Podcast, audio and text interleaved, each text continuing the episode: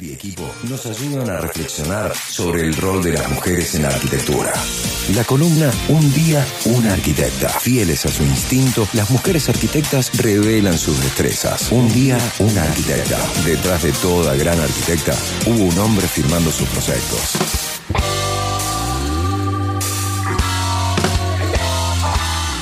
Estamos conectados vía Meet con la eh, arquitecta Noelia Monteiro. Ella es cordobesa, egresada por la Universidad Nacional de Córdoba. Eh, ha hecho un posgrado eh, en vivienda social y ciudad en la escuela Dasi Daji en Sao Paulo y actualmente la encontramos por un viaje académico en la ciudad de París, en Francia, y desde allí se está conectando en la noche parisina con eh, la SRT de, de la UNC, la 102.3. ¿Qué tal Noelia? ¿Cómo estás? Buenas tardes, noches. Hola, ¿cómo estás Jerónimo? Buenas noches. Muchísimas gracias por sumarte a esta nota radial en medio de un viaje que te encuentra del otro lado del charco. ¿Qué andas haciendo por París? Bueno, eh, la semana que viene estoy viajando para Grenoble. Eh, venimos hace un tiempo trabajando juntos con, con un grupo de investigación eh, dentro de un laboratorio que está vinculado más a culturas arquitectónicas eh, trabajan principalmente la cuestión de construcción con madera, rescatar tradiciones locales en las montañas, de cómo construir en estos, eh, en estos entornos más remotos y eso tiene bastante relación con el trabajo que nosotros hacemos en el norte de, Brasil y bueno, ahora tuvimos la oportunidad mismo con todas estas condiciones de, de organizar un seminario y ese intercambio entre los laboratorios de investigación.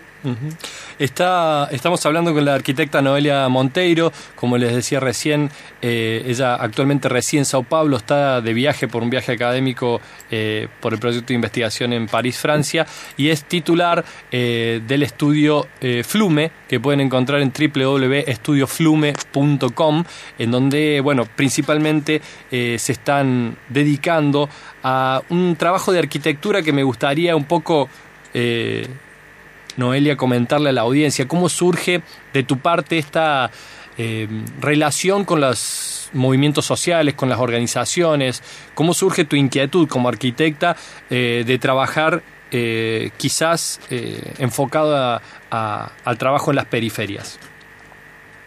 Bueno, sí, un poco ya desde la FACU me, interesaba el asunto de, vivienda social y de qué forma nuestra formación en, arquitectura podía generar algún, algún cambio en ese sentido. Y, bueno, después de, dos años de, estar recibida, que fue, eh, me recibí en el 2008 en, la Nacional de Córdoba, una época así eh, de crisis económica, conseguí trabajo en Buenos Aires, me mudé para allá y después de un tiempo eh, entré en contacto con, con, este, con este programa de posgrado en San Pablo que es sobre vivienda social y ciudad. Y, bueno, y ahí empecé a trabajar en esa área, estaba con, con la idea de hacer ese posgrado que era de un año y, en la época, eso fue 2011, participamos de un, de un concurso bastante grande en San Pablo que se, se, llama, se llamó Renova San Pablo. Era un proyecto de reurbanización de favelas vinculados a, a las cuencas hidrográficas, entonces era muy interesante por tratar este tema de, geografía y de, ciudad conjuntamente, digamos, si pensamos que, que las ocupaciones siempre son como en ese, en ese territorio donde de alguna forma la ciudad formal no llega, no puede ocupar. Eh, bueno, entonces a partir de eso me, era un proyecto grande que era, tenía 23 áreas de actuación. En el estudio donde estaba trabajando fuimos seleccionados para una de las áreas, entonces me vinculé a ese proyecto y bueno, lo que sería un año de proyecto se extendió y, Diez años después sigo en San Pablo. Qué, interesante, qué interesante es pensar en esas articulaciones de, eh, digo, de, la escala profesional individual, digamos, como arquitecta independiente, a, por ahí estudios que articulados con gestiones locales, eh, gubernamentales u ONGs, pueden trabajar en el territorio de una manera más amplia, quizá para aquellos comitentes, por ponerle una categoría, clientes y clientas en la ciudad, que no irían a un despacho de arquitectura a pedir una reurbanización de la calle, una, una mejora del cordón cuneta, ¿no? Allí hay como un, un mix interesante en el trabajo de usted entre lo público y lo privado. ¿Cómo, cómo es eso? Sí, eh, bueno, en ese caso eh, es muy interesante cómo cuando pensamos en ciudad, cuando pensamos en territorio, desde nuestra área nosotros participamos en una parte de eso, pero es evidente que envuelve eh, profesionales de diferentes áreas. Entonces, en ese momento era un proyecto con una complejidad que demandaba, mismo trabajando con diferentes agentes del gobierno, dentro del gobierno, diferentes secretarías, porque por ejemplo, en ese caso estábamos muy vinculados a, la Secretaría de Medio Ambiente, si, si, vamos a pensar que la recuperación de las, de las nacientes de aguas, de los cursos, de los ríos, este, implica eh, hablar con, personas que también están pensando en la ciudad, pero desde otras áreas de conocimiento. Eh, esto era, era en la ciudad de Sao Paulo en, eh, en el año, ¿en qué año? ¿En 2012, 2013? sí, eso fue, el, el, concurso fue en el segundo semestre de 2011, cuando todavía estaba haciendo el posgrado, y es un proyecto que se extendió por cuatro años eh, un proyecto enorme, estos proyectos de, reurbanización, pero a la vez con, un pensamiento muy interesante que es entender que, también existen preexistencias, las familias están habitando un, espacio y forman una red que, tiene años, en, ocasiones décadas, y, van generando estos sistemas de colaboración que, es eso, ya, ya no es más viable pensar que, un proyecto de reurbanización es eliminar esas preexistencias, trasladar esas familias a otra área y, y, continuar la urbanización. Entonces va más por un trabajo de, acupuntura urbana, de, hacer las remociones mínimas y necesarias para, para generar... Eh, para pasar con la infraestructura necesaria, para, para dar condiciones a, esa, a ese urbanismo. Estamos hablando con la arquitecta Noelia Monteiro, ella es cordobesa, trabaja actualmente en Sao Paulo, Brasil, es titular del estudio Flume junto a su socio Cristian Teshirogi, actualmente se encuentra en París y nos está dando una, nota este sábado de la tarde-noche, eh, así que muy contentos de poder charlar con ella. Em, ahí estabas comentando de, la necesidad de pensar el trabajo con la vivienda social como una, un trabajo de, mancomunado con los vecinos y vecinas, un trabajo interdisciplinario, un trabajo de acupuntura urbana. Em, hay, hay, más escala de trabajo en, las ciudades grandes de Brasil como Sao Paulo o en, Brasil en, general eh, que, en las que en Córdoba, por ejemplo. No sé qué recordás de, de, de nuestra ciudad cuando te fuiste de acá respecto a los barrios periféricos y los asentamientos hay mucho, muchos asentamientos que son históricos, como decías vos recién, y muchas veces, eh, bueno, no, hay no llega una solución a tiempo eh, más que la erradicación en algún momento, ¿no? Pienso, por ejemplo, en el, en el enclave de, del tropezón, ¿no? Eh, allí sobre el Colón arriba, el tropezón y el sauce, que justo esta semana escuché una noticia que lo que habían pasado las tierras nacionales, se las habían dado a la provincia, esperemos que eso venga de la mano con un proyecto de erradicación, pero ¿cómo ves comparativamente, digamos, la situación de, los asentamientos irregulares en un país y en otro? Bueno, creo que eh, evidentemente cuando hablamos de, ciudad hay eh, actualmente, y eso creo que en, todo, en todas las ciudades en, el mundo entero, un proceso de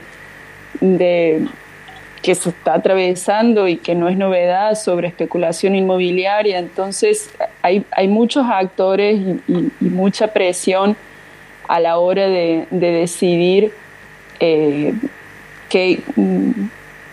cuáles son los caminos posibles. Digamos, en el caso, en, en San Pablo en particular, en Río de Janeiro también, en otras ciudades ya se ven experiencias como esas, como en Colombia, o, mismo los, casos más famosos así de, de, Chile, eh, hay, un, hay un consenso de que cuando, cuando una, una irregularidad en la ocupación de la tierra eh, ya tiene un, una permanencia en el tiempo, una historia, eh, no, es, no es evidente que la solución es la erradicación de esa comunidad, porque digamos, las familias que están viviendo ahí están, están inseridas socialmente en un circuito, en una red de apoyo y de trabajo que está vinculada a ese entorno urbano.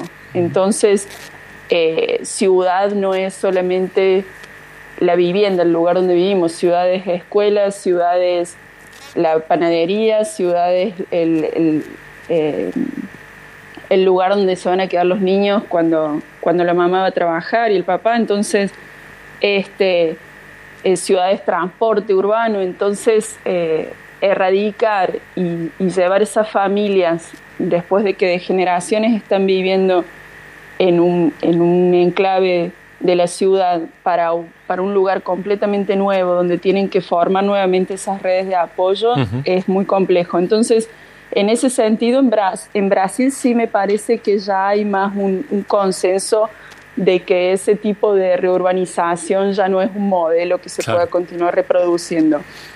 Y la verdad que es muy interesante poder compartir estas visiones cruzadas con problemáticas que trascienden fronteras, ¿no? que encontramos en distintas escalas en ciudades como Sao Paulo, una megalópolis latinoamericana, en la ciudad de Córdoba, en Mendoza, en las distintas eh, capitales de, nuestra, de nuestras provincias. Hay periferias, hay asentamientos irregulares y muchas veces por ahí em, pienso falta más... Eh, voluntad política para crear las condiciones de erradicación que, experiencia práctica o conocimiento teórico. ¿no? Hay muchos arquitectos, arquitectas, urbanistas, eh, trabajadoras y trabajadores sociales. Hay mucho para, aportar en ese territorio y creo que, que está bueno ver como espejo los reflejos de lo que sucede en otras ciudades latinoamericanas con estas prácticas. Em, y hablando de ciudades, y decías que es la ciudad recién en términos de, la panadería, de los encuentros, del, lugar de, contacto con, los otros y otras. ¿Cómo fue Noelia mudarse a Sao Paulo? Digamos, uno mira a Sao Paulo desde Córdoba y piensa en esa ciudad monstruo. ¿Pudiste humanizar en algún momento la ciudad monstruo? Sí, yo también tenía esa misma, ese mismo preconcepto, digamos, cuando uno va para una ciudad tan grande como San Pablo eh, de, tener esa idea que uno es un número ahí, cuando uno está acostumbrado a, a, circular, a saludar, a conocer los vecinos, eh, en fin, pero eh, creo que San Pablo tiene así como diferentes layers y, cuando uno va entendiendo la ciudad, va entendiendo esas camadas, esas capas y hay como, por más que la ciudad es gigante, tiene, tiene un zócalo donde se circula y al final eh, tiene como esos microcentros y, esos barrios donde uno también acaba, acaba conociendo eh, quién es el vecino, cómo, cómo funciona ese entorno. Entonces, en ese sentido también cuando llegué tenía una idea así de, de lo anónimo de una ciudad tan grande pero, pero bueno, funciona, es igual de humana, entonces también se acaba, se acaba dividiendo en, microcentros que, que hacen parte de ese, ciudad. ¿Cómo es el transporte público en Sao Paulo? ¿Te moves por, por transporte público? ¿Se anda en bicicleta? ¿Qué haces para moverte en una ciudad que me imagino que el auto debe ser una de las últimas opciones, ¿no? Para atravesarla, no sé. Bueno, en, realidad eh, San Pablo tiene, tiene una tradición muy fuerte con el, con el auto y eso creo que tiene que ver también con, con cuestiones de, modelos políticos y económicos de, apoyo a la industria automotriz.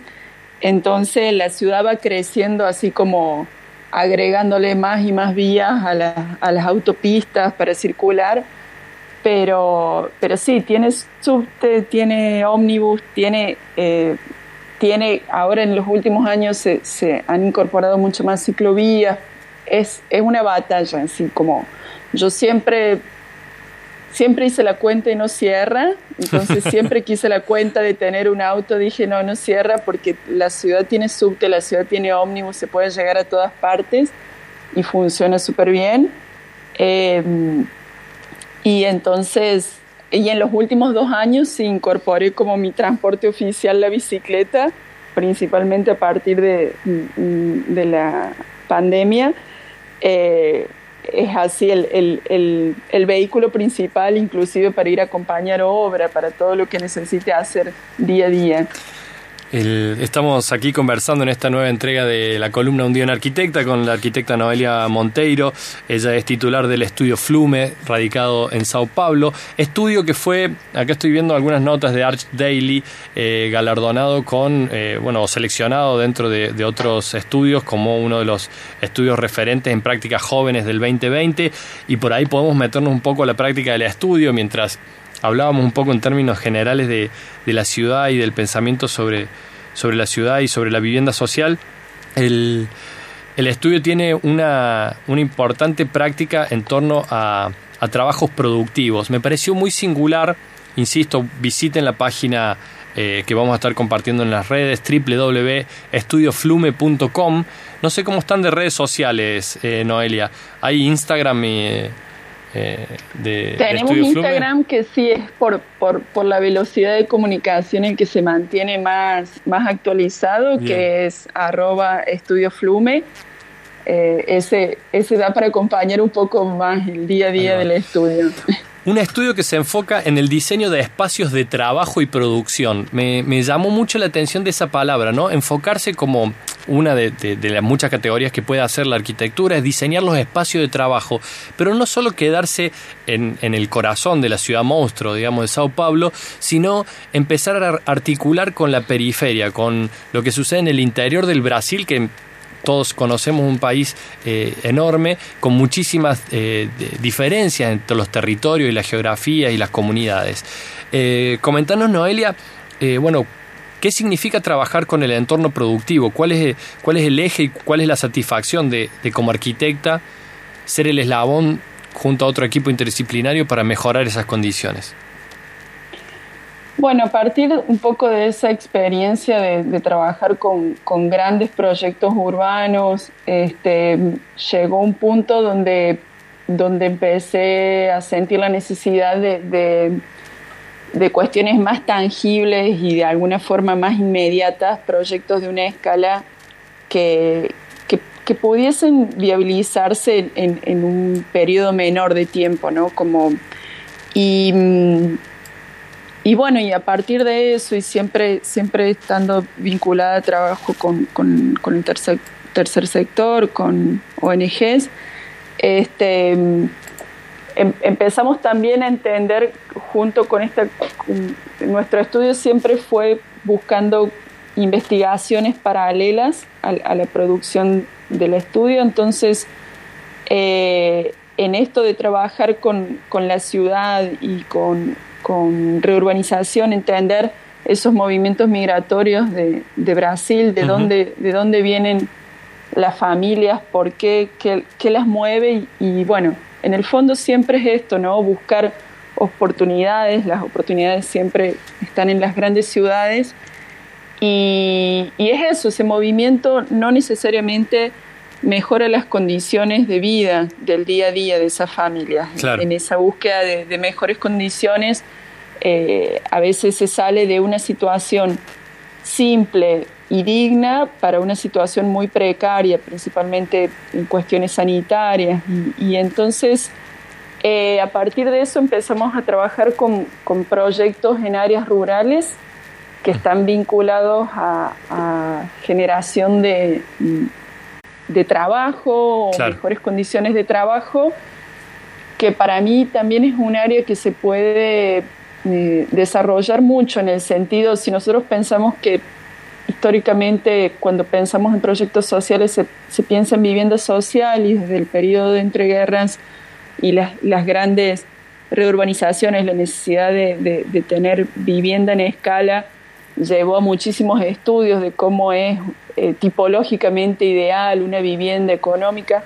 Bueno, de la misma forma pensar cómo serían las condiciones de un espacio de trabajo, pensando que eh, estas cooperativas, asociaciones de eh, familiares de pequeños productores em, están diariamente trabajando y, probablemente durante toda su vida en una misma área de trabajo,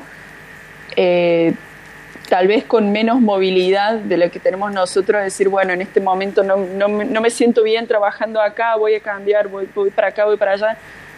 Estas familias, estos grupos están trabajando en, un, rubro, probablemente durante toda su vida, entonces decimos, bueno, ¿cómo, se puede trabajar dentro de ese espacio con buenas condiciones, principalmente pensando en clima, pensando en ventilación, en iluminación natural. ¿Cómo se mezclan no distintas disciplinas en lo que está comentando la arquitecta Noelia Monteiro en esta nueva columna de UDUA, que me parece interesante que muchas veces, digo, no es una práctica habitual dentro de, lo que se estudia en la arquitectura o lo que se eh, razona o, lo que se discierne en los estudios particulares de arquitectura, ¿no?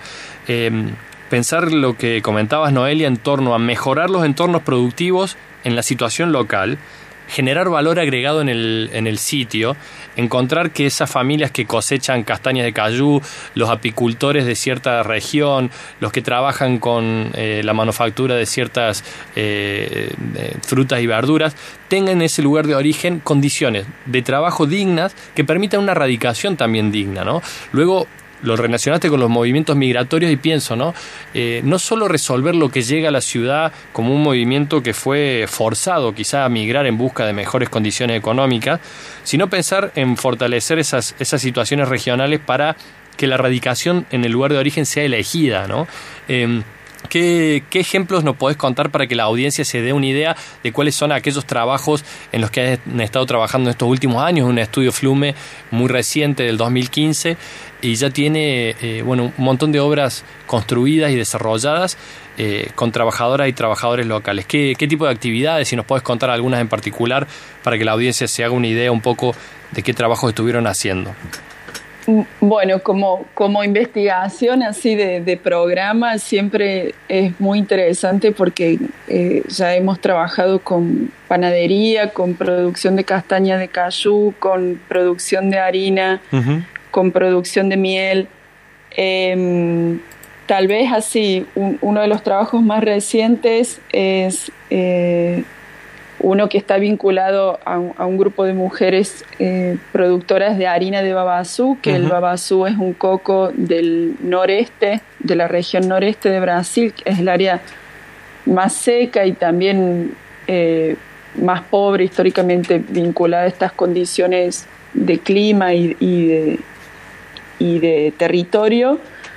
Y, bueno, el coco de babasú eh, tiene un eh, unas semillas, dentro tiene una cáscara muy, muy dura y tiene unas semillas, unas almendras, digamos, que al exprimirlas se obtiene un aceite que se usa para cocinar, se usa mucho en la gastronomía de esta región y, y es una actividad, la actividad básica de, de las mujeres que trabajan eh, son comunidades tradicionales, también están estas cuestiones que...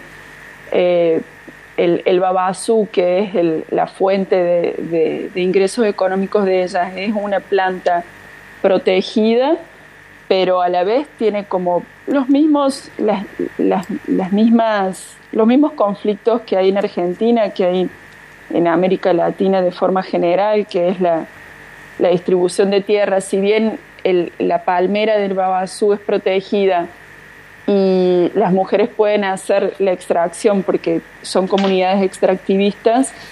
Eh, estas palmeras están dentro de, grandes latifundios con terrenos que son de un único propietario. Entonces hay toda una cuestión sobre, sobre el, dominio de la tierra.